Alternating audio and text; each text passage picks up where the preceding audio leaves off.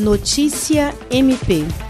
O Ministério Público do Estado do Acre se reuniu na última sexta-feira, 14 de fevereiro, com o Corregedor-Geral da Polícia Civil, delegado Tiago Fernandes Duarte, para tratar do fluxo de atendimento, resolução de inquéritos e funcionamento da Delegacia Especializada de Atendimento à Mulher de Rio Branco. As promotoras de justiça Dulce Helena de Freitas Franco e Diana Soraya Tabalipa, da 13ª Promotoria de Justiça Criminal, foram recebidas no gabinete do Corregedor-Geral e manifestaram preocupação ações com o objetivo de melhorar o atendimento às mulheres em situação de violência que procuram a unidade policial.